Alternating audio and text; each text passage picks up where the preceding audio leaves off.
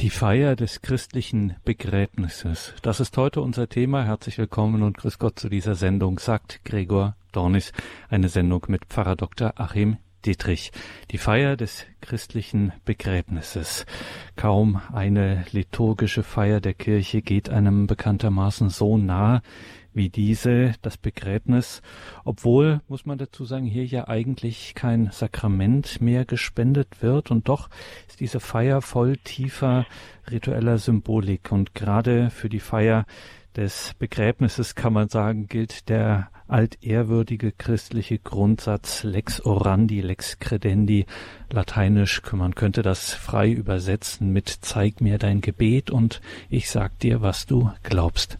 Pfarrer Dr. Achim Dittrich ist Theologe und er ist Seelsorger, Priester des Bistums Speyer. Derzeit ist er Pfarrer in Otterberg bei Kaiserslautern. Wir haben ihn am Telefon. Grüße Gott, Pfarrer Dittrich. Grüß Gott. Herr Pfarrer, danke, dass Sie sich die Zeit nehmen, jetzt im November, wenn wir mal auf diese Feier schauen, was wir da so alles sehen können und hören können, was wir hier eigentlich vollziehen. Ich habe es gesagt, ein Sakrament wird hier natürlich nicht gespendet, aber gefühlt ist diese Feier doch sehr wichtig. Wie ist denn in Anführungszeichen der liturgische Rang, wenn man es mal so ausdrücken will, dieser Feier des Begräbnisses? Ja, die Totenliturgie äh, bewegt sich im Bereich der, des Sakram der Sakramentalie. Das ist also nicht auf der Ebene der sieben Sakramente, ähm, außer das Sterbeamt. Da ist natürlich die Eucharistie als Sakrament präsent. Also man kann die komplette Begräbnisfeier ähm, mit dem Sterbeamt, das eigentlich dazugehört, kann man jetzt auch nicht völlig vom Sakrament trennen, weil ja eben die Eucharistie einen äh, doch wichtigen Platz hat. Aber das, was man so allgemein versteht unter Begräbnisfeier eben auf, auf dem Friedhof äh, oder auch zu Hause im Haus des Verstorbenen, äh, das bewegt sich im Bereich der, des, der Sakramentalien. Ähm, ja, ist aber von der Lebenswirklichkeit der Menschen natürlich ein ganz markanter Punkt und ähm, hatte früher eine große Tradition, ein großes Brauchtum, ist aber mittlerweile stark rückläufig. Also ähm, da fällt vieles weg, da wird vieles eingeebnet. Also da erleben wir momentan eine ganz starke Reduzierung, ähm, die auch natürlich auf unsere christlichen, katholischen Beerdigungen durchschlägt. Ja, an sich ist das ein ganz wichtiger, markanter Punkt, wobei man sagen muss, äh, das Allerwichtigste ist dann zu Lebzeiten des Menschen, dass er eben im Frieden ist mit Gott, sich versöhnt, Dazu gibt es ja die Sterbesakramente, also die Beichte, die letzte Ölung, die Krankenkommunion, die Sterbekommunion. Das sind äh, ganz wichtige Momente, weil da der lebende Mensch noch äh, vorhanden ist. Aber auch der verstorbene Mensch, der Leichnam, hat also eine hohe Würde. Und äh, das war in der Kirche schon immer auch ja, eine feierliche, liturgische Form, den Toten zu bestatten, man hat vielleicht das Wort von Jesus im Ohr, lasst die Toten ihre Toten bestatten, aber das ist eine gewisse Metaphorik, äh, die Jesus da verwendet. Also äh, damit wollte er nicht in Abrede stellen, dass man ähm, ja, die Toten ordentlich äh, und auch religiös bestatten soll. Letzten Endes sein eigener Tod und seine eigene Auferstehung, die haben die Basis gelegt da, dafür, dass wir als Christen auch die Beerdigung mit einem, mit einem besonderen Glauben, einer besonderen Hoffnung begehen können. Und wenn ich jetzt zu einem Begräbnis komme und die Feier beginnt, dann beginnt es mit einer Begrüßung der Gemeinde und schon diese Begrüßung, das erwähnt die Kirche auch eigens so, ist ihr wichtig. Worauf legt sie denn hier Wert? Vielleicht ein bisschen Hintergrund. Also 1969 gab es von der Gottesdienst, äh, von der Liturgie-Kongregation eine neue Ordnung, äh, der sogenannte Ordo Exequiarum. Und ähm, das ist auch heute noch die wesentliche Grundlage für die Feier äh, des Begräbnisses, wurde 19, 2009 äh, überarbeitet, aber nicht völlig ersetzt, sondern nur modifiziert.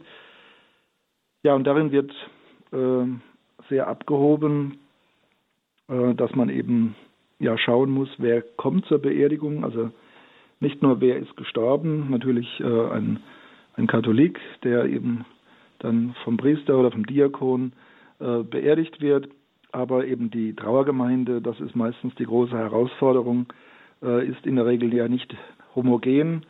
Ähm, deswegen soll auch bei der Begrüßung schon deutlich werden, ähm, ja, das eine eben das Eingehen auf die Trauer, das andere eben auf die christliche Hoffnung, die das Ganze eben dann auch wieder auf, aufhält. Also dass es eben nicht zur bedrückten äh, Trauerveranstaltung wird, sondern eben auch eine Feier der Hoffnung.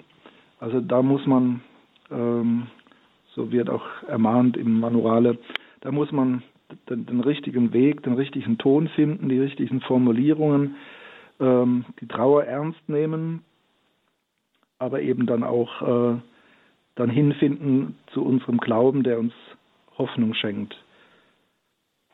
Sagt Pfarrer Achim Dietrich in dieser Sendung. Wir sprechen über die christliche, die kirchliche Begräbnisfeier. Sie haben es jetzt schon angedeutet, Pfarrer Dietrich, dass natürlich hier Menschen mit den unterschiedlichsten Hintergründen zusammenkommen. Dazu findet sich sogar etwas im Katechismus der katholischen Kirche, der auch dieser Begräbnisfeier einen eigenen kleinen Abschnitt gibt. Und da gibt es auch eine Anmerkung dazu, dass man eine besondere Vorbereitung äh, machen soll zu diesem Wortgottesdienst, mit dem die Begräbnisfeier beginnt.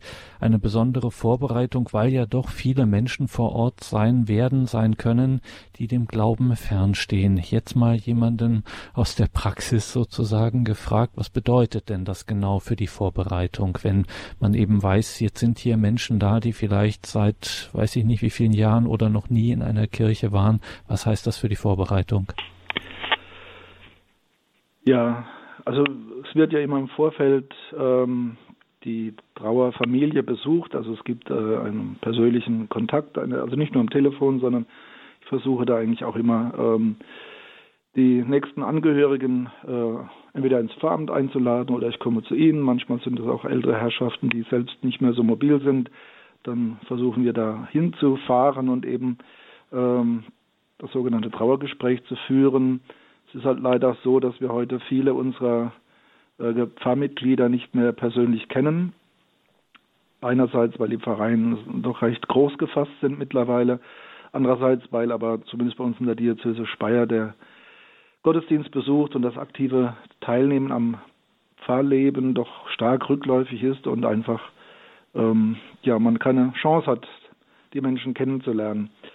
Deswegen ist das Trauergespräch sehr, sehr wichtig, äh, dass man einfach ja eine Idee bekommt, wer ist der Verstorbene gewesen, was war er für ein Mensch, wie, wie waren die Umstände des Todes, ähm, war er überhaupt, also war er praktizierend, äh, hat der Glaube überhaupt noch eine Rolle für ihn gespielt, dann die nächsten Angehörigen, äh, ein Ehemann oder eine Ehefrau, äh, Kinder, Enkel, Geschwister des Verstorbenen, ja, man muss dann auch immer schon ein bisschen schauen, äh, wer kommt dann auch zur Beerdigung. Also wird das eher klein? War das jemand, der sehr zurückgezogen gelebt hat?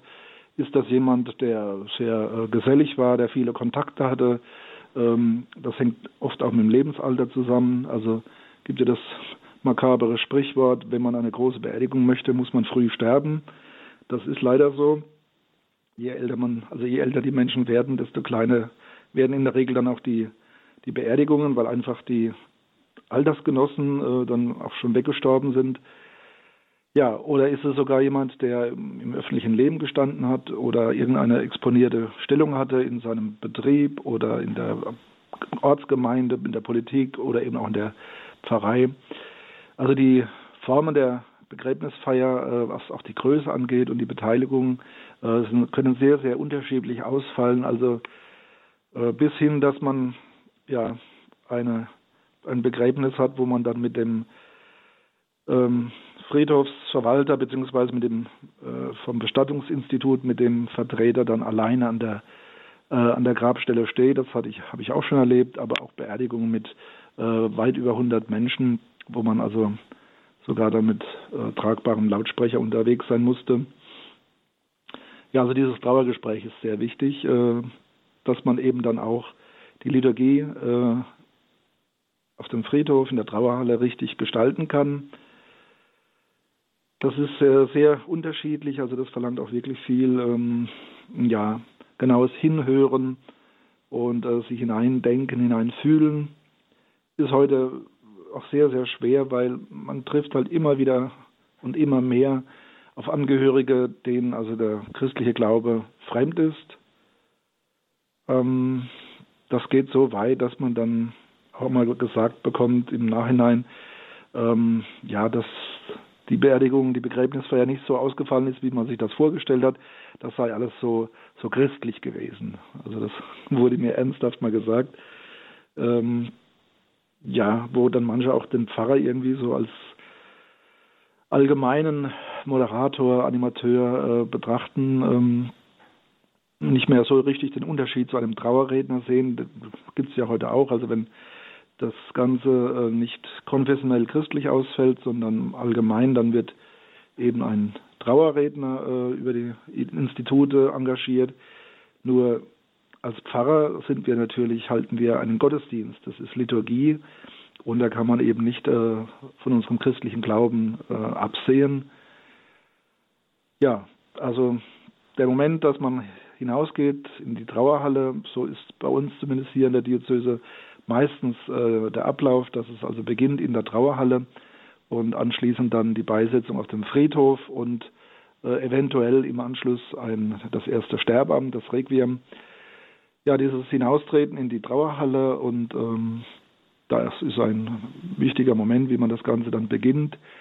Ähm, ja, Gott sei Dank hat man heute technische Unterstützung, also Mikrofonanlage und ähm, ja, die Trauerhallen sind doch oft auch gut gestaltet, also ansprechend gestaltet.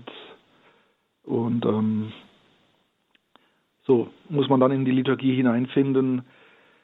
Aber das ist ähnlich wie bei der Predigt im, im normalen Gottesdienst. Äh, alle zu erreichen, alle richtig anzusprechen, das ist fast unmöglich. Man muss also versuchen, ähm, zunächst, das ist wichtig, für die direkten Angehörigen, die haben einfach ein Vorrecht, also auf die spricht man zuerst hin und darüber hinaus dann äh, so einen, einen mittleren, mittleren Weg äh, zu den Anwesenden zu finden. Äh, man darf dabei aber auch nicht zu, zu tief äh, greifen, dass man dann also im Prinzip nur noch Nettigkeiten sagt und Emotionalitäten. Deswegen heißt es also auch im Hinblick auf den Wortgottesdienst im Katechismus, dass man also auch sich von der literarischen Gattung der Grabrede fernhalten soll. Das meint, ähm, ja, dass eben der Priester, der äh, gläubige Zelebrant eben nicht äh, sprechen kann wie ein, ein Angehöriger oder wie eine Würdigung von zum Beispiel Vereins- äh, oder Berufsvertretern.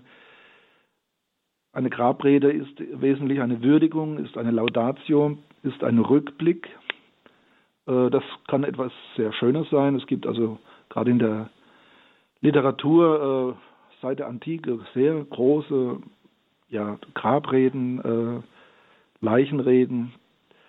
Aber das ist eben eine eigene literarische Gattung, ist nicht Aufgabe des Pfarrers. Der Pfarrer muss vom Glauben her sprechen, er muss hinweisen, seine Perspektive muss im Prinzip sein, die Hoffnung auf die Auferstehung, und es kann nicht sein, dass es nur ein Rückblick ist und ein bisschen Befindlichkeiten, dass wir traurig sind, sondern zentral muss sein ähm, der Blick auf unsere Hoffnung als Christen, dass wir eben nicht ins Leere sterben, nicht ins Dunkel, sondern dass wir eine begründete Hoffnung haben auf das ewige Leben, aber dass das auch kein Automatismus und keine Selbstverständlichkeit ist, sondern es dreht sich eben um Jesus Christus, auf den der Verstorbene getauft ist, dem er in der Taufe und in seinem gläubigen Leben verbunden war und das sich jetzt bewährt im Tod, dass eben Jesus seine Zusage, den Menschen, den gläubigen Menschen zu retten und zu läutern und in den Himmel zu führen, dass diese Zusage eingelöst wird.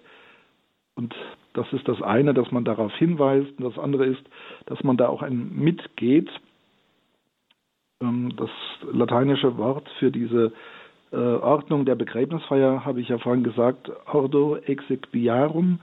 Äh, exequi Lateinischen bedeutet also geleiten.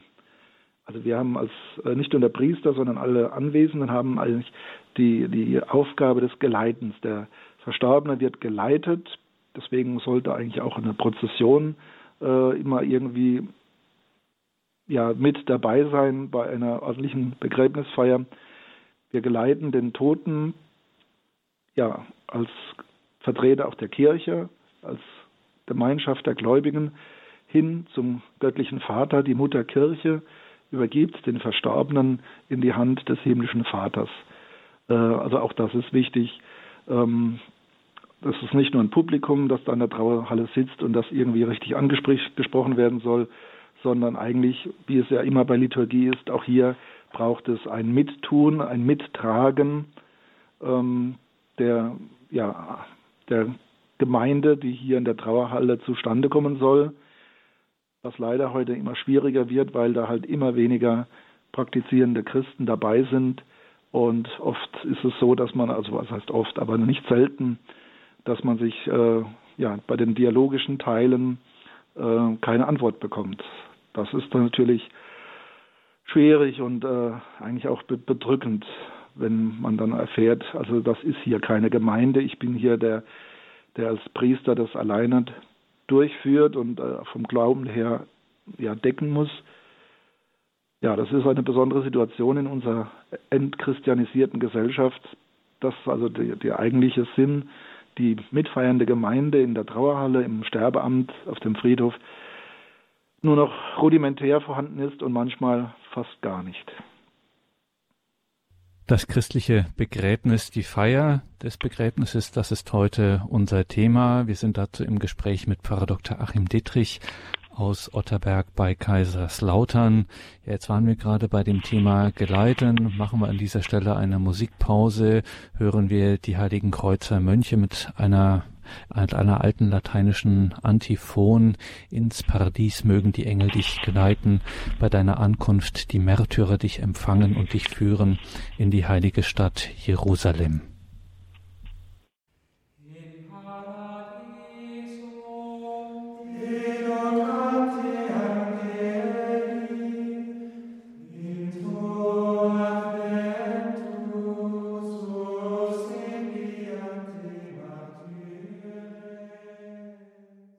Sie haben eingeschaltet bei Radio Horeb und Radio Maria.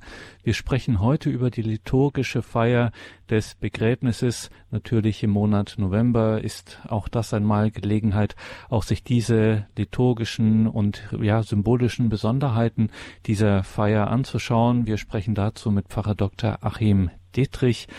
Herr Pfarrer, jetzt habe ich vorhin so dahin gesagt, das ist ja gar kein Sakrament, aber natürlich, Sie haben das äh, zu Recht korrigiert, schon die Eucharistiefeier gehört natürlich streng genommen auch in diesen, äh, in dieses liturgische Gesamt der Verabschiedung, das sogenannte Requiem, das dann meistens dann im Anschluss an die Begräbnisfeier oder im Umfeld der Begräbnisfeier dann in der Kirche gefeiert wird. Sprechen wir vielleicht nachher nochmal drüber, bleiben wir jetzt bei der Begräbnisfeier, weil wir jetzt von dem Geleiten auch gesprochen haben zum Grab hin.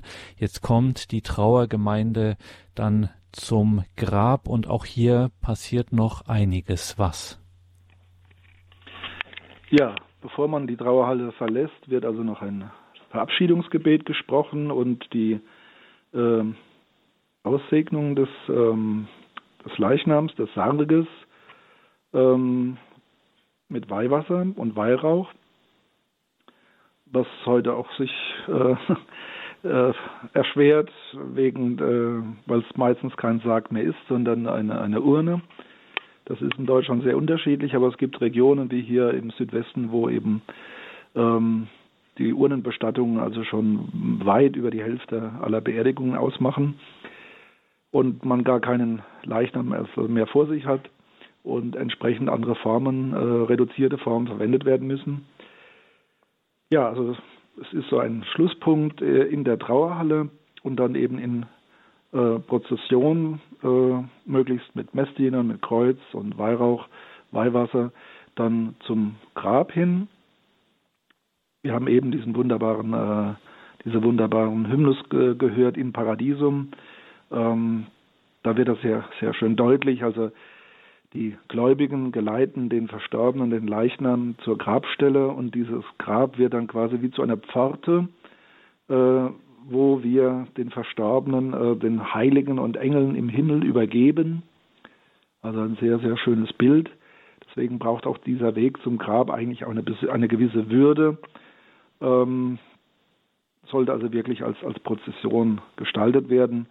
Ähm, ja, heute, also bei uns hier reduziert sich das meistens, weil die, die äh, Schüler an der Schule gebunden sind und nicht mehr ministrieren können unter der Woche, äh, reduziert sich das meistens also auf den Priester und äh, den, den äh, Begleiter, der, also vom Institut, des Bestattungsinstituts, also der die Urne trägt, oder wenn es eine richtige Beerdigung ist, dann eben die, ähm, die Männer, meistens Männer, die eben den Sarg äh, geleiten, tragen, auf einer Bahre, auf einer rollbaren Bahre dann fahren. Ein würdiger Zug zum Grab, das ist wichtig. Dann, äh, je nachdem, ob es ein kirchlicher Friedhof ist oder ein allgemeiner, ähm, ich denke, dass auch deutschlandweit die meisten Friedhöfe heute eher äh, kommunal sind, nicht mehr kirchlich. Ähm, dann ist es angebracht, eben die Grabstätte zu segnen, eigen, eigens zu segnen. Und dann kommt eben das Ablassen des Sarges oder der Urne. Ähm, dazu soll dann ein, ein Vers gesungen werden oder ein Bibelwort zitiert werden. Ja, und es ist ein großer Unterschied, ob man einen Sarg hat, einen Leichnam oder eine Urne. Die Urne stellt nicht mehr die Person dar. Deswegen gibt es ein eigenes äh, reduziertes Formular, ähm, der Leichnam wird noch als Person ernst genommen und angesprochen, und zwar in der zweiten Person Singular. Und ähm, die Asche stellt nicht mehr die Person dar, sondern wirklich nur noch in einer übertragenen Weise, indirekten Weise die sterblichen Überreste. Äh, und dann wird eben allgemein in der dritten Person Singular vom Verstorbenen gesprochen. Das äh, drückt sich dann auch aus in den ähm, kleinen ritualischen ähm, Momenten. Also das eine ist ähm, das Besprengen des Sarges mit Weihwasser, das fällt weg. Vorher das Grab segnen, das kann man machen, aber wenn kein Sarg vorhanden ist, also die Urne kann man sinnvollerweise nicht äh, mit Weihwasser besprengen. Die Besprengung äh, mit Weihwasser verweist ja auf die Taufe, dass der Verstorbene eben getauft ist und in der Taufe sind wir ja äh, sakramental mit Jesus Christus, dem Gekreuzigten und dem Auferstandenen verbunden, wie es auch in der Taufe heißt. Also wir sterben mit Christus und hoffen, dass wir mit ihm auferstehen werden.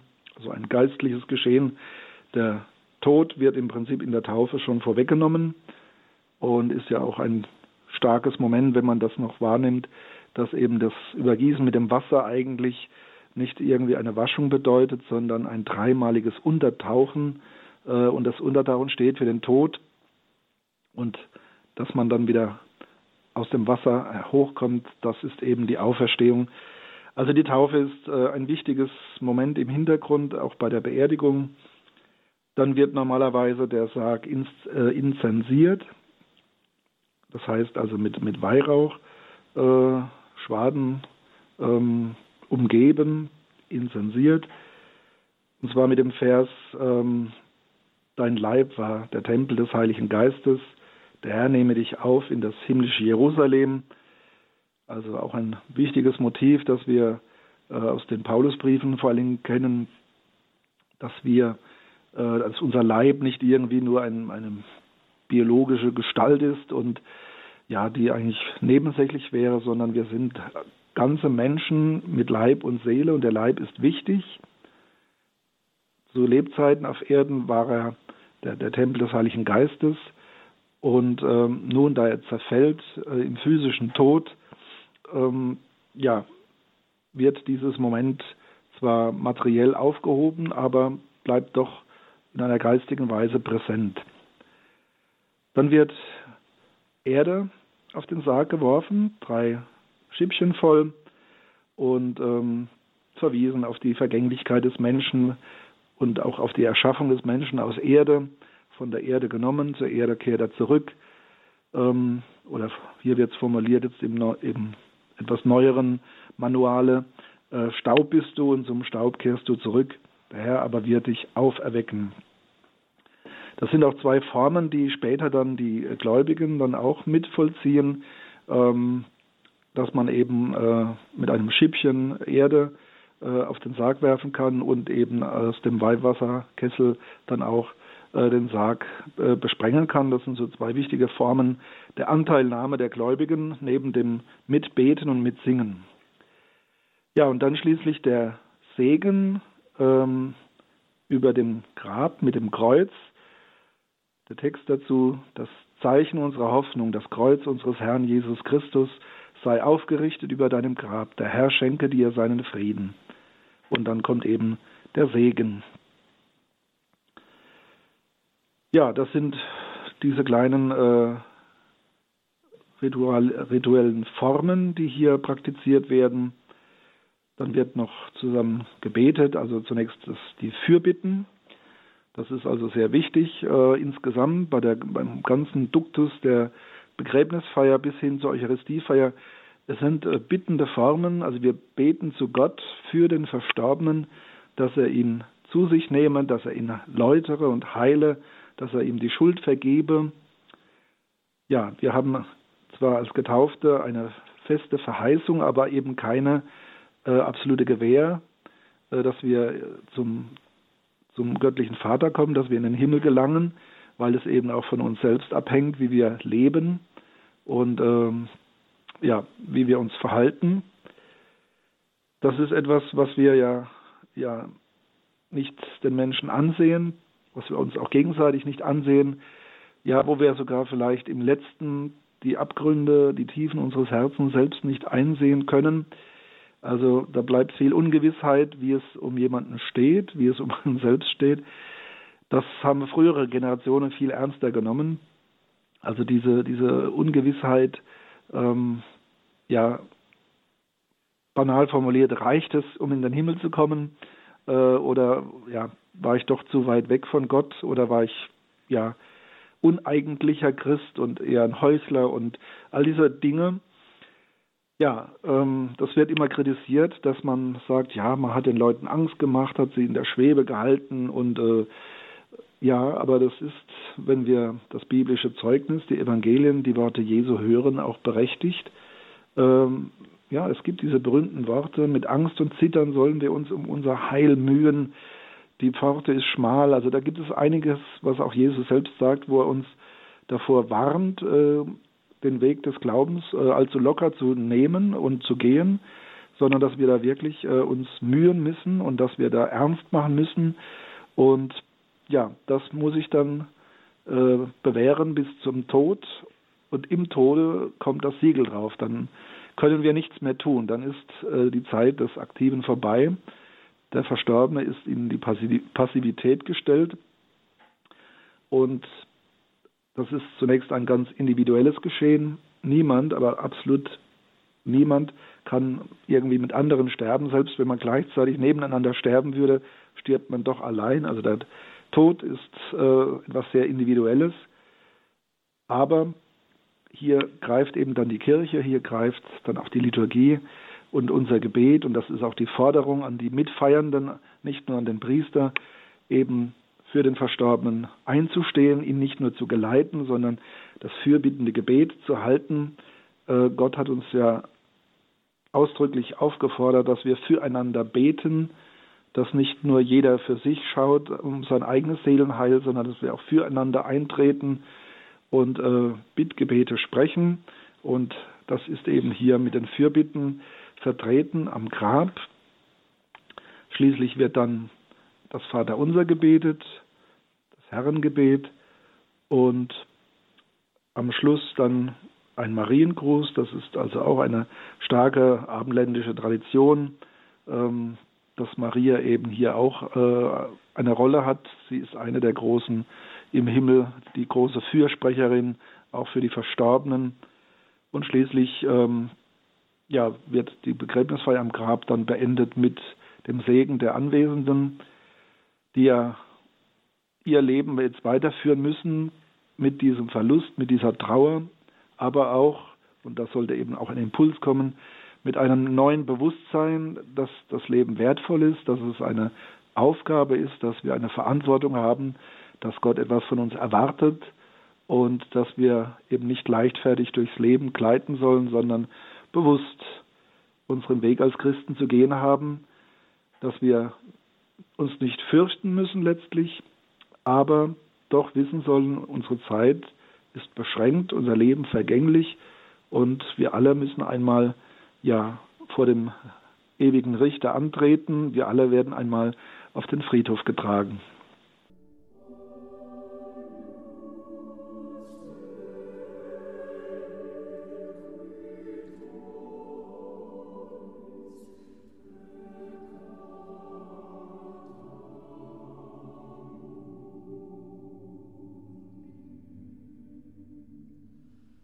Feier des Begräbnisses, die liturgischen Besonderheiten und was es uns, was uns diese liturgischen Besonderheiten zu sagen haben. Darüber sind wir heute im Gespräch mit Pfarrer Dr. Achim Dietrich. Gehen wir zuerst ins fränkische Herzogenaurach zur Frau Krämer. Guten Abend. Guten Abend, Herr Pfarrer Dietrich. Ja. Ich, ich danke Ihnen sehr, dass Sie A, das mit der mit der Ernsthaftigkeit angesprochen haben. Genau so ist es. Genau so ist es. Ich habe vor mir liegen ein Gebetbuch von 1957 und da kommt es eben aus einer heiligen Messe für die Abgeschiedenen, heißt es da, göttlicher Heiland Jesus Christus, durch dieses dein Opfer vor Liebe und Gnade, welches du jetzt unblutig auf dem Altar deinem himmlischen Vater darbringst, bitten wir dich inständig, sie gnädig herab auf die leidenden Seelen im Fegfeuer. Erhöre ihr Seufzen und Flehen und errette sie und Qualen. Und dann kommt dann noch was da mit dem, äh, mit dem Befreie sie aus ihrem Kerker der Gefangenschaft, löse die, ihre Bande, lass sie schauen das Heil, nach welchem sie mit Schmerzen verlangen. Also äh, es kommen da noch viele wunderbare, sehr tiefe und, und ähm, wirklich ähm, um was es wirklich geht. Und, äh, und so gut wie es auch ist, dass die Trauergemeinde da mit einbezogen wird. Aber äh, es geht doch wirklich um, um das Heil, um das ewige Leben des Verstorbenen. Also ähm, und um für ihn äh, diese Tragweite, was jetzt da mit dieser Seele, ja, wir, wir, wir, wir, haben, wir wissen ja nicht, wir können keinen Herz ins Herz nicht schauen. Sie haben es ja vorhin angesprochen. Und die Möglichkeit besteht eben durch das ganze Leben hindurch, auch wenn wir die im Stand der Heiligen machende Gnade durch die Taufe. Ja, es, wir würden augenblicklich in den Himmel kommen, würden wir in dem Moment sterben. Aber das ist ja die Pilgerzeit, die Bewährungszeit. Und es gilt für uns heute genauso, die Gebote aus Liebe zu Gott und zum Nächsten zu halten. Und ich danke Ihnen noch einmal sehr, dass Sie das jetzt auch so ein bisschen, also schon, schon mit angesprochen haben, gell? also diese Ernsthaftigkeit eben. Mhm. Und es ist vielen halt leider Gottes nicht mehr so hm, bewusst. Es wird überhaupt nichts schaden, es im Gegenteil Gegenteil, wenn ja so gut wie es halt geht, wenn wirklich noch ein, ein, ein äh, katholischer äh, Priester die Beerdigung halten kann, könnte das dann. Dankeschön, Frau Krämer. Ja, Geben wir Pfarrer Dittrich doch schnell die Gelegenheit, ganz kurz noch etwas dazu ergänzend vielleicht zu sagen. Sie ist ja in vielem, äh, die Frau Krämer, Pfarrer Dittrich, Ihnen dankbar gewesen ähm, für diese Worte und auch dieses Gebet, was sie da aus dem alten Gebetbuch ähm, vorgetragen hat oder ja, das ähm, spricht auch Bände dafür, was wir eben tatsächlich über Sterben und alles, was damit zu tun hat, glauben. Ja, also der Grund unserer Hoffnung ist Jesus Christus. Und deswegen hatte ich ja auch vorhin gesagt, was ganz wichtig ist, dass möglichst vor dem Tod der Mensch noch äh, mit Christus versöhnt wird, in der Beichte von Christus gestärkt wird, eben durch die Eucharistie und äh, die letzte Ölung das ist sehr, sehr wichtig und äh, ja, ist aber leider vielen nicht mehr bewusst, da auch Vorsorge zu treffen und die Angehörigen und auch vielleicht äh, das Pflegepersonal äh, zu instruieren, dass ähm, ja, dass sie eben, äh, dass ein Priester gerufen wird oder dass man halt selbst dafür sorgt, dass man auch nicht äh, auf den letzten Drücker wartet, sondern rechtzeitig ähm, ja seinen Frieden mit Gott macht, sich stärken lässt. Das ist das eine. Und das andere ist eben, dass eben auch äh, das Requiem wirklich gefeiert wird. Das ist also für mich sehr bedrückend, so, was ich halt jetzt mehr und mehr erlebe, dass viele Angehörige halt äh, gar nicht mehr wirklich im, im, eigentlichen Sinn als Christen anzusprechen sind und von nichts mehr eine Ahnung haben und dann hört man dann öfter die Aussage, ja, also das Sterbeamt, das lassen wir weg, das brauchen wir nicht, äh, wir wollen anschließend Kaffee trinken gehen.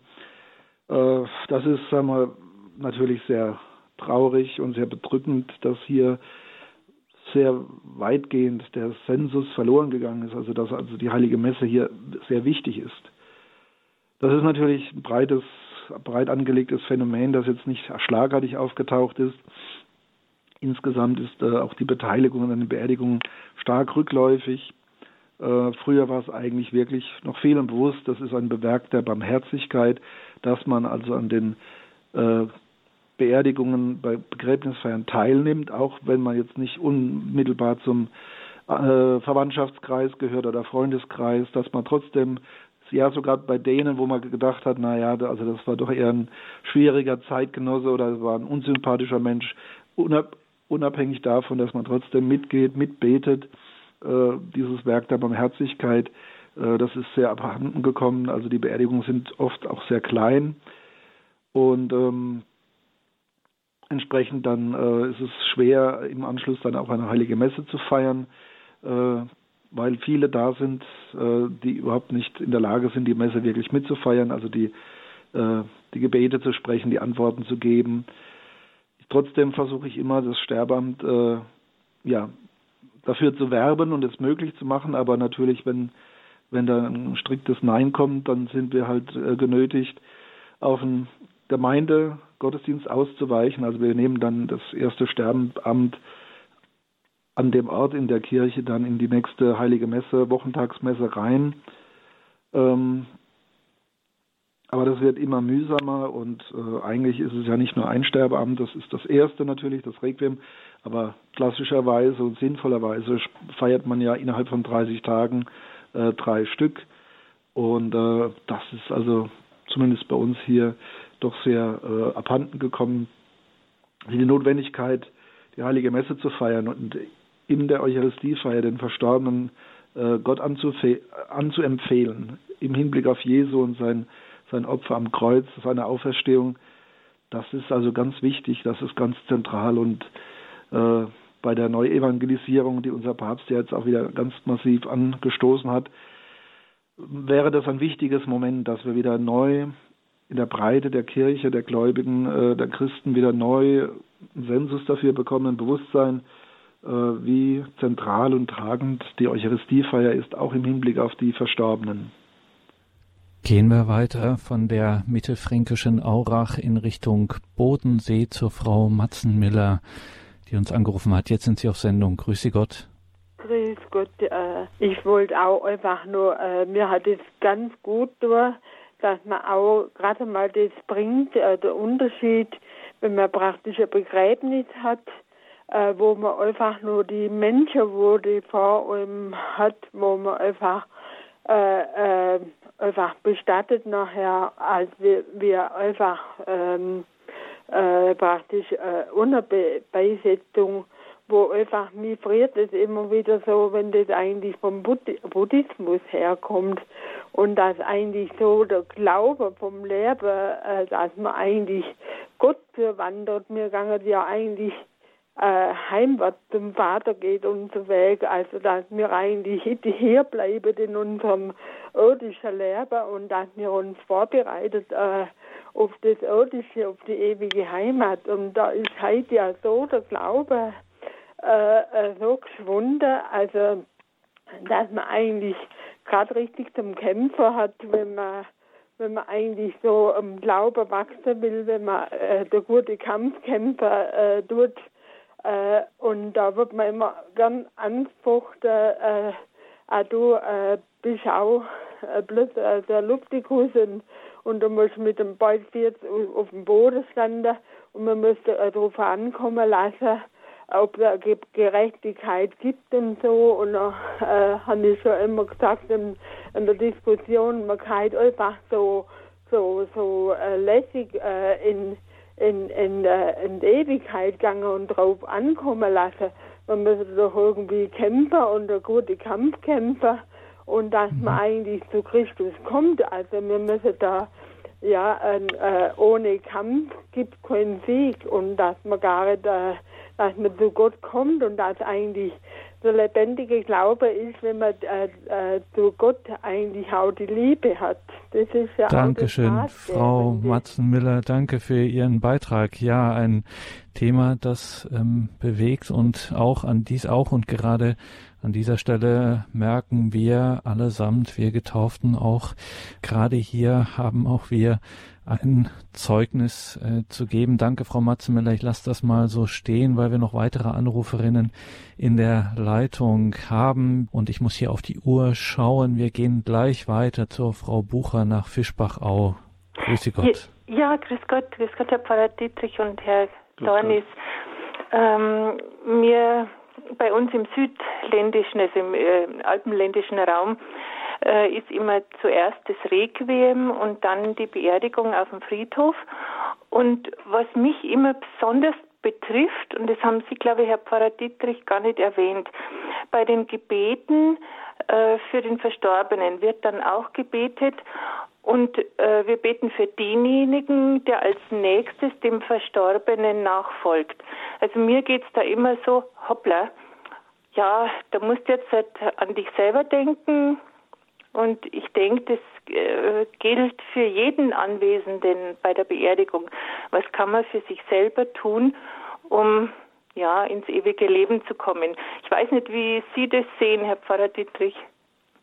Ja, also die, das ist eine der Fürbitten, äh, dass eben, äh, dass wir schon für den beten, der also jetzt äh, als nächstes dran ist, salopp formuliert, ähm, auch als Anstoß, wie ich habe es vorhin ja gesagt, dass man also auch selbst wieder ein stärkeres Bewusstsein bekommt. Ähm, ich lebe nicht ewig auf dieser Erde und meine Zeit ist beschränkt, aber sie ist wertvoll und es ist wichtig, was ich tue und was ich lasse. Ähm, also es soll eine Begräbnisfeier so als äh, zweites Moment soll auch die anwesenden Mitfeiernden äh, anstoßen, für ihr eigenes Leben ähm, ja, ernst zu machen. Also es soll auch ein Impuls für den eigenen Glauben, für das eigene Glaubensleben sein. Nicht im Sinne der, der, der Ängstigung, also ne, werdet alle sterben und äh, äh, dass man dann Angst und Schrecken ist, aber doch der Ernsthaftigkeit. Und ähm, das Zeugnis wurde ja angesprochen, also das halte ich auch für sehr wichtig, dass wir also nicht nur der Priester, natürlich hat er eine exponierte Stellung und äh, hält die Ansprache, aber dass auch bei den Mitfeiernden das deutlich wird. Also wir haben hier einen echten Glauben, eine echte Hoffnung, äh, dass wir nicht verloren gehen, dass wir eben nicht ins Dunkel sterben, dass es nicht im Tode aus ist, dass das wirklich eine, dass, dass wir einen Übergang haben zum ewigen Leben, dass das unsere ja nicht nur unsere Sehnsucht ist, sondern auch unsere Verheißung, der Zuspruch Jesu Christi und dass wir daran wirklich glauben und ähm, entsprechend dann auch unser Leben gestalten äh, vor dem Horizont, also des ewigen Lebens. Dass wir das irdische Leben äh, auch immer dabei immer das im Blick haben, also das ist nur ein Teil unserer Existenz, unseres Lebens. Das ewige Leben ist dann das Ganze. Und äh, was wir hier tun und lassen auf der Erde, muss auch vor diesem Horizont äh, bedacht werden. Dankeschön, Frau Bucher, für Ihren Anruf. Und vom oberbayerischen Fischbachau müssen wir jetzt noch in den Norden von Nordrhein-Westfalen, nämlich genauer nach Tecklenburg, zur Frau Hoffmann, die uns noch angerufen hat. Jetzt sind Sie auf Sendung, Frau Hoffmann. Grüße Gott, guten Abend.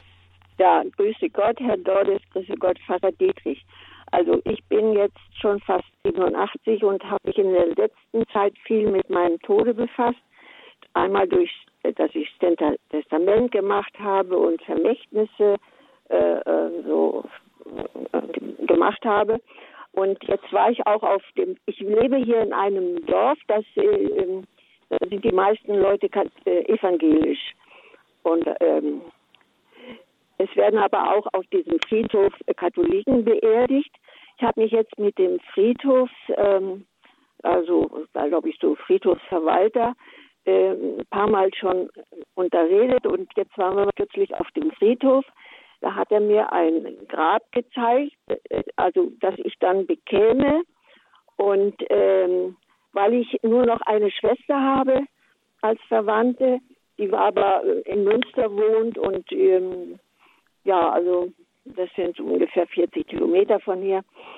Ähm, also weil ich äh, keine habe, die am, am, Ort wohnen, die das Grab pflegen, habe ich mich entschieden für ein sogenanntes Heidegrab. Das wird dann von der Friedhofsverwaltung äh, gepflegt, mit Heide bepflanzt und es kommt eine Granitplatte drauf und da, da wird dann eingraviert der Name, Geburtsdatum und Todesdatum.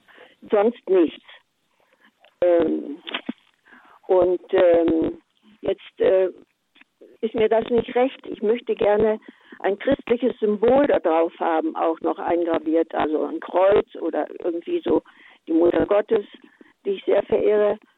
Und ähm, ich habe jetzt gefragt, äh, ob das auch noch zusätzlich äh, gemacht werden dürfte. Da hat mir der Friedhofsverwalter gesagt, das wüsste er nicht. Er muss erst noch mit seinen Vorgesetzten darüber sprechen. Und ich bekomme dann morgen die, ähm, die Auskunft. Jetzt wollte ich Sie mal fragen, Herr Pfarrer Dietrich und auch Herr Dornis, würden Sie das, äh, würden Sie damit zufrieden sein, dass eben nur auf Ihrem Grabstein, auf dieser Platte jetzt, äh, Name und Geburt und die beiden Daten stehen? Oder möchten Sie nicht auch etwas Christliches, etwas Katholisches oder sowas haben? Mhm. Mhm. Das ist jetzt meine Frage. Ja, es ist auf jeden Fall wünschenswert. Also es ähm, ist eigentlich auch eine starke Tradition in Deutschland. Also ich kann mir nicht vorstellen, dass das äh, abgelehnt wird. Also wenn ohnehin der, der, die Granitplatte graviert wird, ist das überhaupt kein Problem, äh, da auch ein christliches Symbol einzugravieren. Also da habe hab ich jetzt keine Bedenken, dass da äh, eine Absage kommt. Ähm, wie gesagt, wir sollen ja auch Zeugnis geben, also die, die an einer Begräbnisfeier teilnehmen als noch Lebende. Aber der Verstorbene selbst, wenn er dann im Vorfeld seine Sachen geregelt hat, Testament und äh, wie das Begräbnis und die Grabstelle alles äh, aussehen soll, da sollte man wirklich auch dran denken, dass das also das erkennbar ist, hier ist jemand gestorben in christlicher Hoffnung. Und äh, das Grab ist ja auch ein Ort nicht nur der Erinnerung, sondern auch des Gebetes, dass also hier deutlich wird, also hier liegt ein Christ und ähm, ja, wenn man wenn man dieses Grab äh, besucht, dann ist es geboten, auch ein, ein, ein Vaterunser zu beten und äh, deswegen ist also zumindest ein Kreuz äh, oder etwas eindeutig Christliches äh, sehr, sehr sinnvoll. Dankeschön, Frau Hoffmann. Dann alles Gute für Sie und dann haben wir jetzt auch ein Gebetsanliegen für den morgigen Tag. Ich bin natürlich kein Jurist und ich weiß es nicht, ähm, was da alles für ähm, Möglichkeiten oder Bedingungen sind, aber ich denke mal gerade in Deutschland, wo das religiöse Bekenntnis ähm, doch gesetzlich sehr stark auch geschützt ist und gefördert wird äh, von allen Religionen, kann ich mir nicht vorstellen, dass an so einer zentralen zentralen Stelle hier irgendwelche Einwände ähm, geltend gemacht werden könnten. Also das ähm, hielte ich auch für sehr unwahrscheinlich, dass es da irgendeinen Hinderungsgrund gibt, da ein Kreuz einzugravieren oder ein christliches Symbol. Danke, Frau Hoffmann. Alles Gute für Sie. Gottes Segen im Gebet verbunden. Herr Pfarrer, das war eine intensive Stunde. Danke dafür, Pfarrer Dr. Achim Dittrich, für diese Sendung zur Betrachtungen von liturgischen Elementen vom Ablauf eines kirchlichen Begräbnisses. Liebe Hörerinnen und Hörer, auch Ihnen danke fürs Dabeisein. Sie können das alles nachhören in der Mediathek auf horep.org und natürlich auch in der Radio Horep App. Und man kann sich auch ganz klassisch eine CD bestellen beim Radio Horep CD-Dienst. Pfarrer Dietrich, gerade bei so einer Sendung brauchen wir unbedingt ein abschließendes Gebet, den Segen. Ja, gerne. Herr Jesus Christus, du bist vom Himmel herabgestiegen, du das göttliche Wort, du der Sohn, bist Mensch geworden, hast unser menschliches Schicksal auf Erden geteilt bis hin zum Leiden, bis hin zum Tod. Du bist bis durch den Tod hindurchgegangen und hast uns den Weg zum ewigen Leben gebahnt. Wir bitten dich, führe uns auf diesem Weg des Glaubens und der Hoffnung, dass wir angelangen im Himmel in der ewigen Heimat beim Vater. Das gewähre der dreieinige Gott, der Vater, der Sohn und der Heilige Geist. Amen. Gelobt sei Jesus Christus. In Ewigkeit. Amen. Danke, Pfarrer Dietrich. Danke Ihnen, liebe Hörerinnen und Hörer. Einen gesegneten Abend und eine behütete Nacht wünscht Ihr Gregor Dornis.